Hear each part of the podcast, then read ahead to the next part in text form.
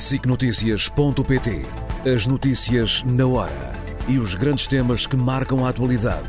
Informação em primeiro lugar, no site e na app. Os programas, as reportagens, os espaços de opinião. Tudo em SICNotícias.pt.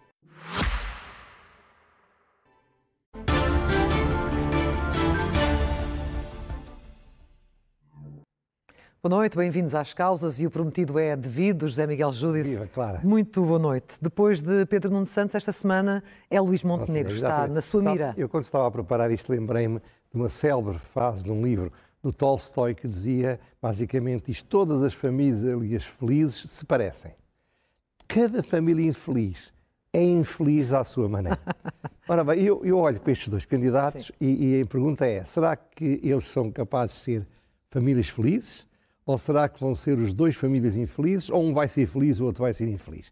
Vamos ver, vamos ver, mas não há dúvida que há razões, e por isso eu falei no último programa para o Pedro Nuno Santos se cuidar, porque se não tem cuidado com algumas coisas, isso pode correr mal, e hoje vamos falar daquilo que tem de correr bem pelo esforço, designadamente, do, do Luís Montenegro, porque senão pode correr mal. Uhum. Em todo o caso, o que eu acho é que neste momento o jogo está completamente aberto.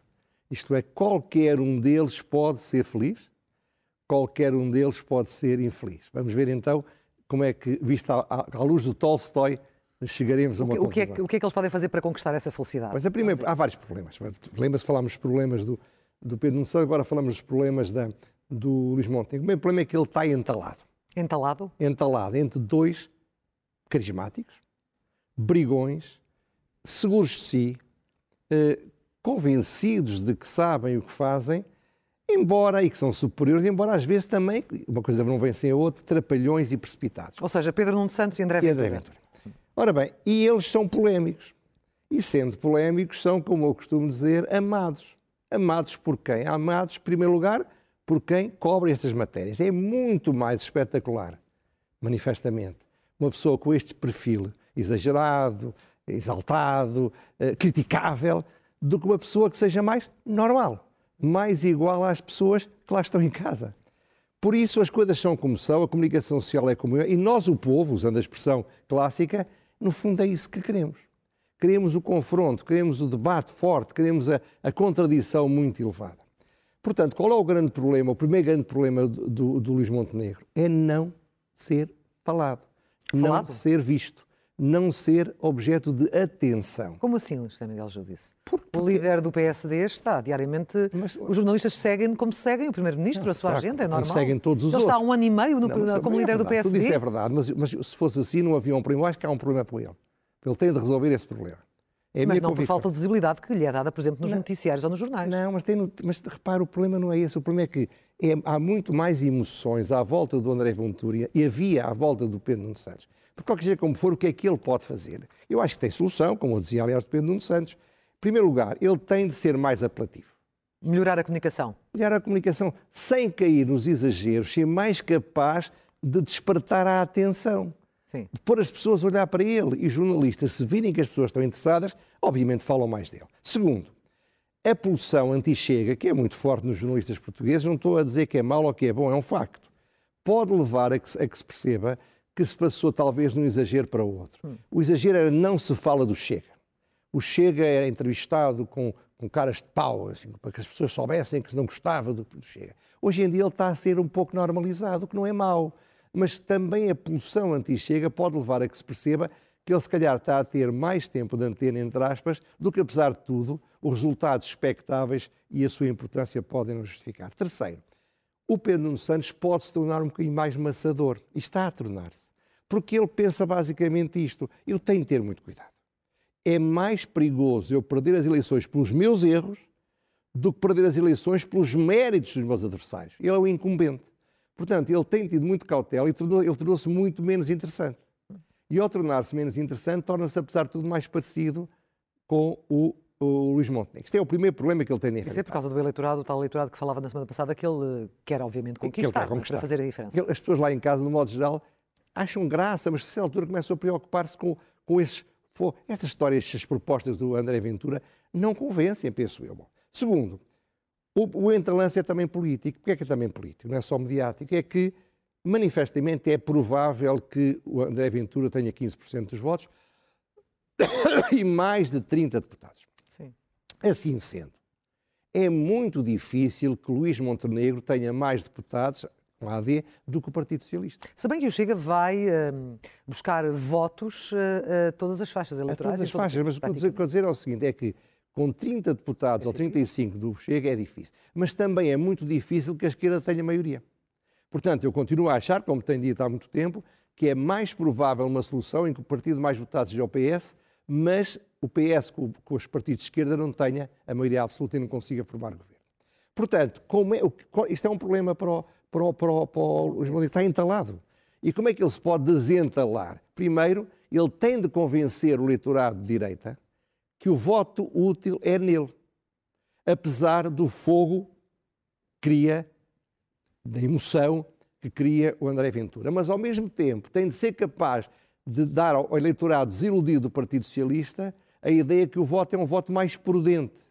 No fundo, ele tem de conseguir fazer uma coisa que é que a direita vote nele porque acha que só ele é que pode atirar os socialistas lá, uhum. porque ele disse eu não faço acordo com o Chega, e ao mesmo tempo dar à esquerda moderada, ao centro-esquerda, ao centro que votou António Costa, a ideia de que ele é mais prudente, mais cauteloso, mais organizado, mais eficaz. Mais confiável? Mais confiável do que Pedro Nuno Santos. Hum. E, e, e, não há o risco de que ele se alie com, com, com o Chega. Pelo contrário, se a direita tiver maioria e, e, e, o Luís Montenegro não formar governo porque não é o partido mais votado, há um risco que outro líder, outro dirigente do PSD não tenha feito a promessa e possa vir a aliar-se com o Chega. Portanto, o que eu digo é que isto é um problema dele, ele tem, é uma jogada de alto risco. E quem é que faz jogadas de alto risco são líderes carismáticos, não são os líderes de todos os dias. Esses são mais sensatos, mais prudentes, ponderam tudo muito bem ponderado. Ou seja, muito na linha também, então, a comunicação, muito na linha daquilo que ele disse hoje, que não estava para fazer alinhar em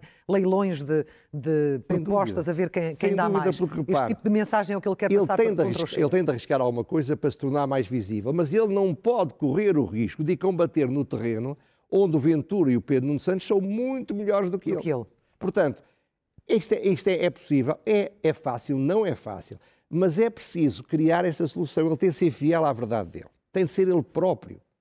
Tem de nos convencer que o que Portugal precisa é basicamente de uma liderança colegial, serena, organizada, com tudo muito bem ponderado, com, com, equipes, esta história que eu Esta sei, reunião dos economistas hoje é, é algo... Eu, eu, não, eu não sei, sou, sou, sou ao fim do dia, não fazia ideia nenhuma, como é normal, como eu costumo dizer, e é verdade, não bebo do fino, mas foi um bom exemplo. Ele, logo a seguir a colocar eh, os, os seus nomes e foi o primeiro a pôr, a pôr, o que dá uma ideia de organização, os candidatos. Ele a seguir reúne com 20 economistas, manifestamente todos de grande qualidade, ou quase todos, não, não os conheço todos, mas, portanto, é alguém que dá uma ideia, eu vou trabalhar em ecologicidade, eu vou trabalhar com pessoas competentes, eu vou ouvi-los, eu não vou ser um líder carismático que faço só eu e sozinho tudo o que é preciso.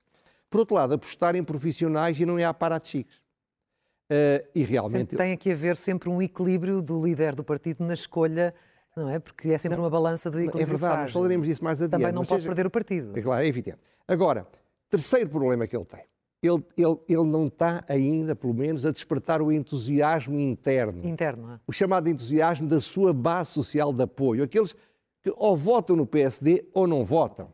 Eu posso estar enganado, isto é muito empírico, mas vejo muitas pessoas que eu conheço que são PSDs de sempre, que, são, que, não são, eh, que não são, digamos, radicais, nunca votaram no Chega, nunca votaram no PS, não gostam nada do, do Costa e do Pedro Nuno Santos, mas fazem mais críticas ao Luís Montenegro do que eu esperaria nesta altura do ano. Hum. Há um problema aqui importante, é que ele, ele, ele, ele encavou com duas coisas, pôs as fichas em duas coisas. Primeiro, só governo se ganhar as eleições. Fez mal? Eu tinha, tinha recomendado que não fizesse, tinha recomendado aqui, não sabia nada que ele ia dizer isso, já falei, eu, eu discordei do que ele disse. É um risco muito grande, ele não é um homem de grandes riscos. Segundo, não irei aliar-me com o Chega nem com os partidos de esquerda. Portanto, ele, isto é a estratégia dele. Neste momento, aqueles que acham que é um erro, que ele devia, não devia afastar o Chega, que está a servir a, estratégia da esquerda, é melhor estarem calados. Ele não vai mudar. Assim como não é possível dizer que ele agora ele devia aceitar, mesmo que perca as eleições. Já não vai mudar. Portanto, o que é que ele fez? Esta estratégia é muito arriscada, mas pode ter uma vantagem. É sossegar à esquerda e à direita. Uhum. Agora, não é fácil, de novo. Não é fácil. Porque a pedra do sapato nos Açores está lá, continua lá, apesar pois, de tudo. aliás, a pior coisa. Em termos que, dos princípios. A pior coisa que lhe podia acontecer agora é, é, é, é, nas eleições de fevereiro dos Açores. Sim, mas estou a falar da anterior. Não, sei, mas agora, é, agora é conta, não é? Nas eleições, da, da, da, da digamos, da, de, de haver um mau resultado para o PSD lá. Bom, de qualquer maneira, ele já fez algumas coisas positivas e eu acho que a estratégia dele corresponde à personalidade dele. Não adianta. Você olha para o António Costa e percebe que o António Costa manda no partido. Uhum. Como o Cavaco mandava. Ele falava, aos, chamava os secretários de Estado adjuntos, ajudantes, lembra-se disso. Este homem é mais colegial porque é o estilo dele. Eu não o conheço pessoalmente, mas parece-me. E o que ele está a fazer é apostar nisso. Eu não sou carismático, mas eu sou mais organizado. Sendo que ele tem experiência política de larga data. Tem, tem, sem dúvida. Mas aqui não é um problema de experiência, percebe? É, é de alguma forma, estou a usar sempre aquele paradigma desde que o Ascenso Simões usou, o Montenegro não é a pessoa que se leva para fazer uma escapadinha no fim de semana. A questão do casamento ou do Exatamente. Enquanto o André Ventura, estou, estou, a brincar, estou a fazer humor, como é óbvio, mas o André Ventura e o, e o, e o Pedro Nuno Santos estão diferentes em tudo, mas são esse tipo de pessoas. Eles às vezes não ponderam bem o que digam, as coisas saem, eh, eh, fazem despachos sem falar com o Primeiro-Ministro, mas entusiasmam as pessoas, criam paixões.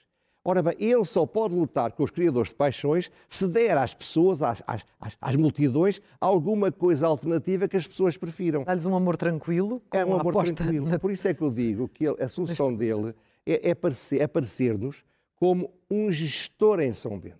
Isto é, Sim. não é um, um líder carismático que nos, que nos faz tremer as pernas, que nos assusta, que nos enerva, que nos encanta, que nos entusiasma, que desperta paixões. Não. Um tipo que a gente imagina, mas isso ele tem de nos mostrar, que é organizado. Previsível? Quando faz uma, previsível. Quando faz uma proposta, ela foi ponderada, que se reúne de pessoas muito competentes, até mais competentes do que ele, e que não tenha medo de ter ao seu lado pessoas de muita qualidade. Foi um dos erros do António Costa, não ter feito um governo de enorme excelência a, a seguir à maioria absoluta, quando ganhou a maioria absoluta, porque o António Costa é outro perfil. É um líder muito carismático também. Então, Bom, mas se, se, me está a dizer, se me está a falar dessa linha, e se essa linha até agora, na sua opinião, não tem funcionado, é essa linha que ele deve manter? é porque é a linha dele. Ele tem de nos convencer. Mas tem que melhorar a comunicação? Melhorar a comunicação, isso é que era o primeiro. Porquê, porquê é que ele disse que o primeiro problema era da comunicação? Não foi por acaso. Ele tem, estes, eu estou a dizer os problemas todos, este é o quarto problema que ele tem para resolver. Agora, ele tem, se ele não nos convencer que é melhor votar num gestor tranquilo, fiável, confiável, mais parecido connosco, do que num tipo carismático, ele não consegue ganhar. Se nós votarmos com entusiasmo romântico, nunca votaremos nele. Parece-me a mim, mas posso estar enganado. Agora, ele tem de fazer alguma coisa também em termos programáticos. É, é, é, evidente que a mania dos partidos é fazerem programas cheios de coisas que ninguém lê. Não, não. Eu acho que eles têm de ter três ou quatro temas já os apresentaram. Ora bem, na parte da economia ele avançou. Sim. Portanto, eu, eu, eu, eu, costumo fazer estes programas, como você sabe, com alguma antecipação. Quando eu fiz isso, e você é a única pessoa em Portugal que sabe quando é que eu faço, que eu lhe mando um, um ensaio primeiro, até porque pode haver algumas coisas a alterar. Ora bem, eu não sabia minimamente que isto ia acontecer, mas acho que isto corresponde, sem ele saber que eu ia fazer também, a esta ideia. Ele começa dizendo: reúno-me com 20 economistas para tratar dos assuntos dos impostos, da, da classe média, de, de, controlar as despesas do Estado, de fazer reformas no sentido da, das parcerias, etc. Isto é para preparar o cenário macroeconómico. Não sou eu, não sou eu, sou eu com eles, são eles comigo, está a ver? É uma coisa aquele quinto problema que ele tem. Ora bem, os debates da gente diz, não servem para nada, é mentira. Mas este ano eu estou convencido que os debates vão ser muito importantes, porque há muitos indecisos indeciso entre o Chega e o PSD, entre o Iniciativa Liberal e o Chega, etc. Por aí adiante. Bloco de Esquerda e PC, Bloco de Esquerda e PS, etc. Uhum. Ora bem, o André Ventura não precisa de ganhar debates nenhum. O André Ventura é o que é. As pessoas gostam de, que ele tenha uma voz tornitroante, que diga coisas exageradas, que faça promessas que são que custam 11 mil milhões de euros e que, portanto, nunca serão feitas, porque nós, nós os portugueses que votam nele, não é o meu caso, como sabe, votam nele, apesar disso ou por causa disso, votam no sonho que ele lhes dá e não na, na, na garantia de que o sonho se vai tornar realidade. Não precisa ganhar debates. O, o Pedro Nuno Santos precisa, mas eu acho que o, o, o, Luís Montenegro precisa ainda mais. E precisa ainda mais porquê? Porque o debate é o momento de ele se tornar mais conhecido. Porque ele não tem experiência em debates.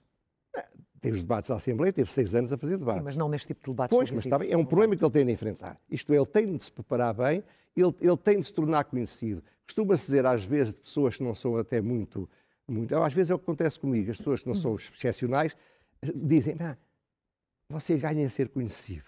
Hum. Isto é a ideia que as pessoas dão uma imagem às vezes mais fraca, ou menos correta, ou menos, ou menos competente, e quando são conhecidos melhoram. Ora bem, ele precisa que nós digamos, os, os, os eleitores, é pá, este tipo ganha a ser conhecido. E ora, a altura melhor para ele ser conhecido são os debates. Portanto, ele tem de ganhar os debates, é uma tarefa difícil. Sim mas é uma tarefa que não é impossível. E, portanto, eu diria, estes são os problemas que ele tem pela frente. Qual acha que poderão ser os debates mais complicados para ele? Além, eventualmente, eu acho que ele tem de ganhar... Santos, que é no dia 19. São, são todos, mas é evidente que o mais importante é com o Pedro Nuno Santos, não é? Com o Pedro Nuno Santos.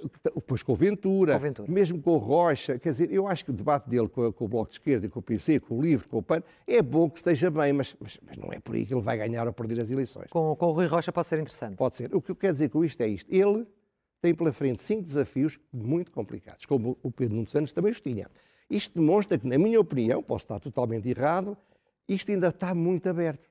Vai depender muito do que eles forem capazes de fazer. E são coisas diferentes. É que duas, não há famílias infelizes que sejam iguais. Os problemas, do, os problemas da família Pedro Nuno Santos e da família nos Montenegro são diferentes. são diferentes. Mas vão ser infelizes ou vão ser felizes? Nós não sabemos. Muito bem. Ficamos um bocadinho como aquela imagem de uh, cenas dos próximos capítulos. Exatamente. e agora vamos continuar a falar de outras coisas para vamos. a próxima semana. Vamos, muito bem. Para já com as rubricas habituais, começando pelo elogio. O elogio eh, é para o André Ventura e vai aparecer uma fotografia que em si mesmo justificaria que eu não dissesse mais coisa nenhuma. É uma boa fotografia, eh, aliás, tive o cuidado de pedir para pôr o nome do fotógrafo, porque merece.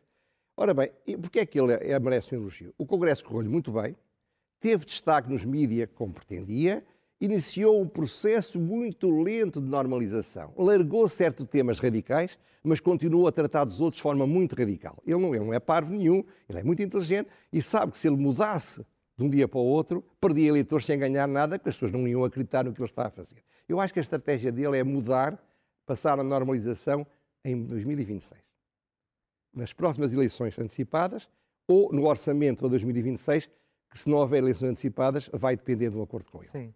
Ora bem, porquê é que ele merece elogio? Merece também porque ele tinha 7,18% há dois anos, vai ter o dobro e provavelmente vai ter 150% mais deputados. Isto merece elogio. Agora, o radicalismo renovado dele, a insensatez das propostas, o ele não sabe bem o que é que vai fazer a seguir ao 10 de março. Isso são outros problemas. E mesmo assim merece elogio. Merece elogio porque aconteceu. Todos nós, às vezes, fazemos coisas bem feitas com coisas mal feitas. Eu não, eu não digo isto, tenho o direito de ter opiniões, eu não digo isto com, com o coração aos, aos pulos, não é? Mas é um facto que ele foi um grande triunfador. Que lhe correu bem, que lhe correu bem esta semana. Segue-se ler é o melhor remédio. Você sabe que eu gosto às vezes de juntar livros que aparentemente têm nada em comum. E hoje é assim: um livro é, um, para mim, um dos melhores romances do século XX, um livro que envelheceu bem, continua-se a ler 100 anos depois. O livro é de 1932, quase 100 anos depois, Passa. e continua-se a ler com grande interesse. Chama-se A Marcha de Radetzky, que é eh, do Joseph Roth, que era um judeu eh, que morreu sete ou oito anos depois, judeu austríaco, e este romance é uma saga do declínio do Império Austro-Húngaro através da evolução e do declínio de uma família. É uma história de um fracasso. Se não encontrarem este livro, acaba de sair um outro livro deste autor, o Hotel Savoy, da Don Quixote, que não é diferente, mas é um livro muito interessante. É a história de um judeu que chega, chega à cidade e encontra os problemas que, de certa forma, simbolicamente, anunciam problemas que ele irá ter depois é um, é um autor de grande qualidade, leiam que não vão perder tempo. O segundo é um livro chamado Anuantid, é, é um belíssimo livro com os projetos de um grande gabinete de arquitetos que foram a concurso ou que foram apresentados a clientes e que nunca foram construídos. Sim. Isto quer dizer, não foram desejados. Projetos não foram desejados. Nunca viram a luz do dia. Nunca viram a luz do dia. Ficaram em projeto. Ora bem, eu acho que isto é, é muito bonito o livro, é muito interessante a ideia. A ideia de que, às vezes, as coisas que não ganharam não venceram o concurso, não tiveram sucesso, não chegaram ao fim, são mais interessantes, são mais importantes e são mais úteis. É um bocadinho o que aconteceu com o Império Austro-Húngaro, também não teve sucesso. Leiam, folheiem. É nacional? Hã? É português? É, é. Apesar do título em inglês. Não, nem, nem os conheço. Unwanted. Saraiva, mais associados, eu nunca, não conheço nenhum deles, nunca trabalhei com eles, nunca tive nada a ver com eles, portanto, tive acesso ao livro e achei, achei que valia a pena referir. Os projetos que ninguém quis, basicamente. Agora, a pergunta sem resposta. Ora bem, temos quatro anos pela frente, na melhor das hipóteses, seja lá quem ganhar. A imigração em Portugal, ou para Portugal, vai ser um problema real crescente nos próximos quatro anos. É um problema e uma oportunidade, como é óbvio, sabemos disso. A imigração de Portugal está-se a transformar num problema crescente, a persistir e a continuar. A fuga de talento, veja-se o que o Expresso acabou de referir, é impressionante e é uma tendência. Ora bem, estes temas são essenciais, assim como o envelhecimento, hum, claro. vão ser essenciais para os próximos quatro anos.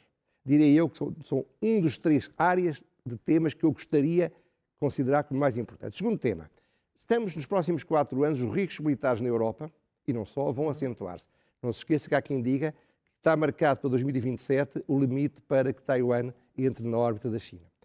Eh, eh, os problemas da necessidade de investir em armamento e investir nas Forças Armadas Portuguesas são reais. A clareza do nosso alinhamento político-estratégico é muito mais importante do que foi. Ora bem, isto é outra área de problemas que vão, vamos ver com eles e vão ser muito importantes para os próximos quatro anos. Finalmente, o fortalecimento da classe média. A criação, porque sem classe média forte não há sistema democrático em nenhuma parte do mundo que se não se faz sem um controle rigoroso das despesas públicas, eu costumo dizer que uma empresa muito bem gerida pode poupar 10% dos seus custos. Uma empresa mal gerida pode poupar 20% dos seus custos e, e, não perder a qualidade do que faz. O Estado provavelmente podia reduzir 25% dos seus custos se se organizasse adequadamente. Não se faz de um dia para o outro, mas é importante. E a redução dos impostos. Ora bem, este é um terceiro tema. O que eu, a pergunta é esta. Será que os partidos que vão prometer-se às eleições vão ter a coragem de tratar estes temas com clareza e posicionarem-se a eles e aos outros em função destes problemas, ou vão cair naquela ideia, eu sou tudo isto e aquilo e o contrário e a mesma coisa, isto é, fogem aos problemas reais para tratarem de problemas secundários. Repare que há problemas muito importantes que estão a ser falados. Não estou a dizer que não. E estes estão entre eles. Mas estes são cruciais que os partidos os enfrentem e que, e, e, que, e que a opinião pública seja confrontada com eles através do esforço dos órgãos de comunicação social. E tem sido notícia e pela parte que me compete, alguns deles estarão certamente, Ai, certamente tenho, nos, debates, nos debates para as legislativas. Se você falhasse nisso, os Disso outros, não tenha nenhum dúvida. outro estaria. Disso não tenha dúvida, porque são de facto muito importantes. Uh, fechar, como sempre, a loucura mansa. Ora bem, eu já uma vez disse, e dizendo vou ofender os dois, vou, eu não estou a ofender, mas vão se sentir ofendidos. A Mariana Morgado, Morgado, Mortágua é muito mais rival do, António, do André Ventura do que eles pensam, talvez, ou, e do que a opinião pública pensa também. Ambos são líderes de partidos radicais, ambos apostam em propostas insensatas e promessas irrealizáveis e disputam, em parte, o mesmo eleitorado. Portanto, há, há muita coisa em comum na estratégia deles tem de haver. Ora bem, para criticar Ventura, que é obviamente um dever essencial da Mariana Mortágua, com o Ventura é o contrário, até por essa razão, estão a disputar o eleitorado, que é o eleitorado das pessoas revoltadas, das pessoas que são do contra, das pessoas que estão contra o sistema, não se lembrou de nada melhor do que dizer que bom Stalin dá o doutor Ventura. Ora bem, eu fiquei estupefacto. Isso tinha a ver com as fotografias penduradas nos gabinetes. Veja aquela fotografia. Esse contexto. Olha, olha aquilo detalhe, olha aquela fotografia que está a sair.